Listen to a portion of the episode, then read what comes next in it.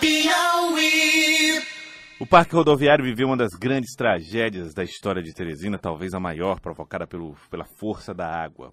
E, claro, tudo começou em uma área que fica ali entre um ex-clube da Telepisa, ou de um clube abandonado da Telepisa, da antiga Telepisa, e um terreno, sabe-se lá de quem, entre este clube e a rodoviária de Teresina. Uma enxurrada, depois do estouro de uma rodovia, numa, da rodovia de uma, numa estrada, fez com que a água, em grande volume, arrastasse casas, matasse pessoas, destruísse patrimônios. Nós estamos recebendo aqui no estúdio o doutor Ari Ferreira, que é da Procuradoria do Município, vai conversar um pouco conosco a respeito da força-tarefa que foi montada para encontrar responsáveis e também, principalmente, buscar uma resposta a quem pertence o terreno onde se formou a lagoa que provocou a tragédia. Doutor Ari Ferreira, bom dia, seja bem-vindo aqui ao Acorda Piauí. A que conclusões já chegaram à força-tarefa? Bom dia a todos. É... No último dia 9 de abril, o prefeito de Teresina, Firmino Filho, ele criou essa força-tarefa, essa comissão multidisciplinar, que não é composta apenas de técnicos do município, é composto e presidido pela Procuradoria-Geral do município, tem técnicos municipais, tem técnicos da CPRM, tem técnicos da UFP também. A principal linha é, desta comissão é tentar identificar o proprietário e se houve responsabilidade nesse tratamento da lagoa e do muro. A gente sabe que a propriedade é um direito constitucionalmente previsto há bastante tempo é, no nosso Estado, mas é um direito que impõe deveres e limitações aos proprietários. É, é, uma das vertentes é a função social, toda propriedade tem que servir para alguma coisa. E é, existem limitações a você utilizar o imóvel urbano. A nossa legislação impõe deveres a imóveis é, que, não estejam, que não estejam edificados, por exemplo, tem que estar tá murado, tem que estar tá limpo, não pode ter lagoa. Se houver lagoa, tem que ter uma forma de drenagem para é, para ser para essa água desaguar no, no local adequado. Uhum. Então existem obrigações que a princípio foram descumpridas é, nesse trato com o imóvel. É, essa lagoa existiu em tese, não era para existir em terrenos urbanos. O município também, por estar murado, não, não tinha conhecimento a princípio que existia essa lagoa lá. Haviam relatos de pessoas que frequentavam o antigo clube da Telepisa que existia uma lagoa ali na região que Mas se formava. sabe exatamente se ela é, é, normal, grave, não grave, né? A população não tem como saber exatamente disso. É, e isso é uma das vertentes, uma das linhas que a comissão vai, vai utilizar também. Se você pegar essa mesma imagem da, lá onde está o parque rodoviário, a rodoviária e o clube da Telepisa, você consegue identificar que essa lagoa está quase seca. Então, é, por isso essa, essa comissão multidisciplinar para identificar aquilo é uma lagoa perene, é intermitente, é um fluxo de água, é um talveg onde eventualmente se forma um riacho de tempos e tempos e ele precisa ter um curso natural preservado. Essas são as linhas que a comissão que foi formada vai tentar identificar. E em razão dessas conclusões, é apurar se houve é, omissão, se houve, se essa omissão ela é, ela tem uma vertente de culpa do proprietário, porque o proprietário. E, e a, a, primeira, quando você fala do proprietário, é onde eu ia querer chegar. Nesse momento, que identificação vocês fazem quanto ao proprietário? Nos cadastros da prefeitura, quem é o dono do terreno? No cadastro do, da prefeitura, no cadastro imobiliário municipal, aquela área onde tinha aquela estrada que foi rompida com a lagoa, é, que faz a divisa com o parque rodoviário, ela pertence à Telepisa que na época da, da então, privatização... A, a, a, a, lagoa estaria nesta área que é, que conforme o cadastro, é da Telepisa. É, nessa área divisória entre esse imóvel que está identificado da Telepisa Sim. e, a princípio, o do outro lado também era da Telepisa, mas a gente não conseguiu identificar a linha que demarcava a Telepisa para o terminal rodoviário do Lucídio Portela. Então, com né? isso, vocês não têm nenhuma precisão se a lagoa estaria mesmo dentro da, da área de propriedade da Telepisa? Isso. É, nesse momento, preliminarmente ainda não. A princípio é da Telepisa ou do terminal rodoviário. Mas assim, precisamos fazer essa busca cartorária porque nem sempre o, o proprietário ou quem está possuindo o imóvel tem o cuidado de notificar o município para dizer, ó, oh, passei para fulano, Isso vendi para ciclano. ser automático dentro do próprio cartório, na, na medida em que eu vou, ter um ter, eu compro um terreno do Joelso, isso está registrado em cartório, não deveria ser automático para a prefeitura? A princípio, sim. Todas as, as transações imobiliárias que são levadas a, a, conhecimento de todos via escritura pública no cartório, o município tem conhecimento. Mas nem todas essas transações é, é feita de maneira pública ou de maneira nem é, o conhecido, é, é, o, é o conhecido contrato de gaveta ou de boca, existe o sinal, o cara não paga. E não, não se tem conhecimento público disso. Mas essa é a principal vertente, porque o que é que a gente precisa saber? Que houve um dano, houve. Esse dano foi uma tragédia, tiveram vidas humanas envolvidas. É, o fato existe. A responsabilidade, a princípio, existe, houve uma omissão. Mas a gente tem que não somente identificar o, o, os responsáveis, mas tentar ver meios também de de evitar que novas tragédias, que novos parques rodoviários existam dentro desse curso natural da água. Só para a gente deixar claro, quando a gente, fala Telepisa, é lembrando que essa era uma estatal que foi privatizada, se transformou, foi comprada por uma empresa denominada Telemac depois se transformou em Oi. Então, nesse momento, salvo documentos que seja apresentado dizendo outra situação, a responsabilidade, não do acidente, mas estou dizendo, do terreno é da, tele, é da UI.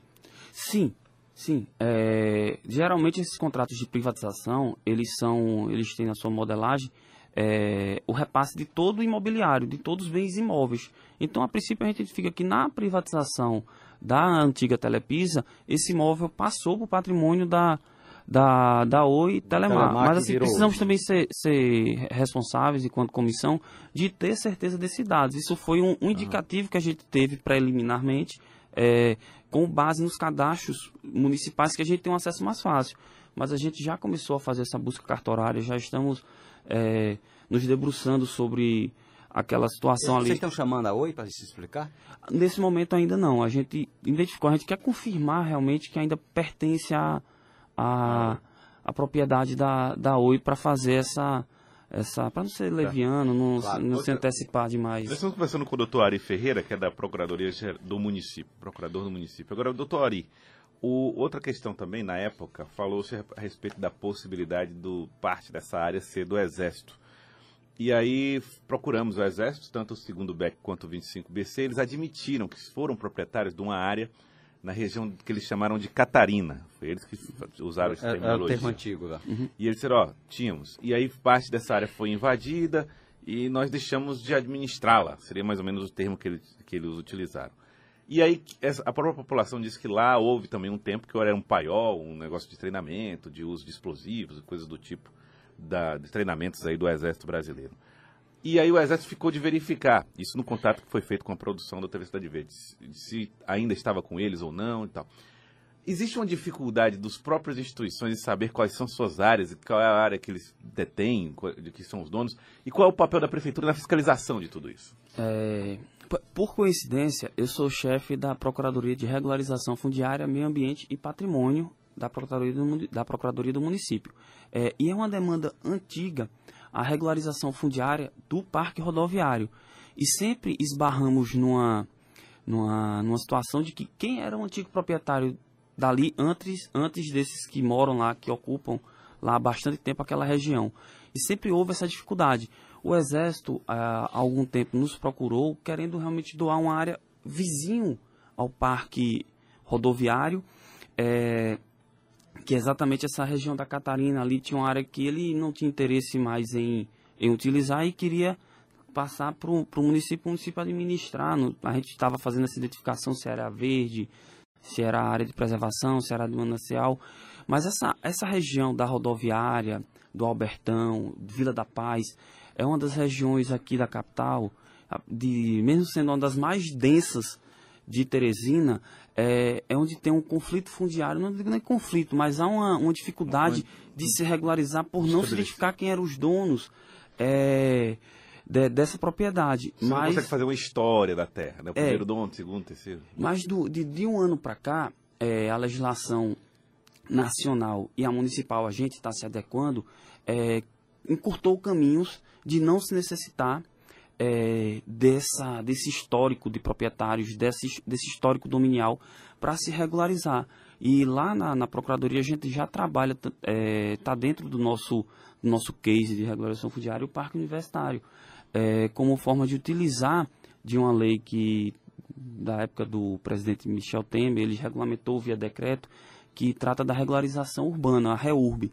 Então a gente tem essa, essa, essa visão, essa intenção também, se é, é houver possibilidade de, em, em razão do relatório que essa comissão vá realizar ao final, a gente aproveitar esse relatório e já encaminhar a regularização fundiária das famílias que já ocupam lá há bastante tempo, vai ser de muita satisfação para a gente lá na Procuradoria. Tá, agora, não tem nada a ver com a área entre a rodoviária e, a, tele, e, a, o, e, o, e a Telepisa. No, no, o Exército não tem nada a ver com isso? Não, não. Essa não, área vocês têm certeza? É, não tem. É, dentro desse, de um projeto que eu participei há algum, alguns anos, da regularização fundiária da Vila da Paz, a gente identificou que o estado do Piauí há bastante tempo desapropriou aquela, aquela era uma gleba muito grande que pegava é, Vila da Paz, Três Andares, Vila Jerusalém, uma parte ali do, do outro lado da BR, e o estado há bastante tempo tinha desapropriado a área onde hoje é o terminal rodoviário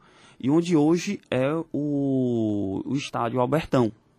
É, e imagino que tenha desapropriado também aquela parte que foi contigo até o clube da Telepisa, mas isso tem acho que 50 anos que é o que ocorreu isso. Lá é uma questão realmente muito complexa do ponto de vista fundiário, de identificar quem é ou não o, o dono, os antigos e os atuais donos daquel, daquelas áreas. Há uma suspeita forte, pelo que eu estou vendo, que Sim. seja do Estado. É, Estado, Telepisa, são ah, pessoas jurídicas diferentes, né? A Telepisa era, uma, era um estatal, tinha um CNPJ próprio, era uma pessoa a parte do, do, do Estado. Mas, é, a princípio... Lá atrás até facilitava que o Estado doasse para Telepisa. Era muito era... comum, né? É. Antigamente você, enquanto Estado, é, quando o Estado tinha um, um patrimônio imobiliário muito grande, havia essas doações, como houve da União para a DUFP, como existia para alguns clubes de servidores, de funcionários, de, do, do, corpo de pessoal, era muito comum antigamente. Hoje menos porque o, o, o patrimônio imobiliário do Estado, do município, da União, diminuiu Bastante, consideravelmente. Mas antigamente era muito comum, até para dar utilidade, né? Você precisa, em vez de ter um, um imóvel vazio, você doava para os servidores darem um mínimo de utilidade ao imóvel. Olha que coisa confusa, viu? Porque você tinha uma área do Estado que passou parte para a Telepisa, a Telepisa foi privatizada, levou junto a terra e ficou uma dúvida aí. É um negócio complexo. O importante é que, que a comissão que está fazendo o trabalho é. dela uh, consiga levar adiante esse trabalho e a gente aponte responsabilidades, né? É. Queria agradecer, doutor Ari Ferreira, da Procuradoria do Município. Muito obrigado pela participação aqui conosco. Obrigado por ter vindo. Por nada. E a gente lá da Procuradoria e da Comissão está sempre à disposição para maiores esclarecimentos e divulgação do trabalho da comissão e dos encaminhamentos que essa comissão irá chegar ao final. Muito obrigado, doutor Ari Ferreira. Obrigado pela participação. Agora são 7 horas e 30 minutos. Acorda, Piauí.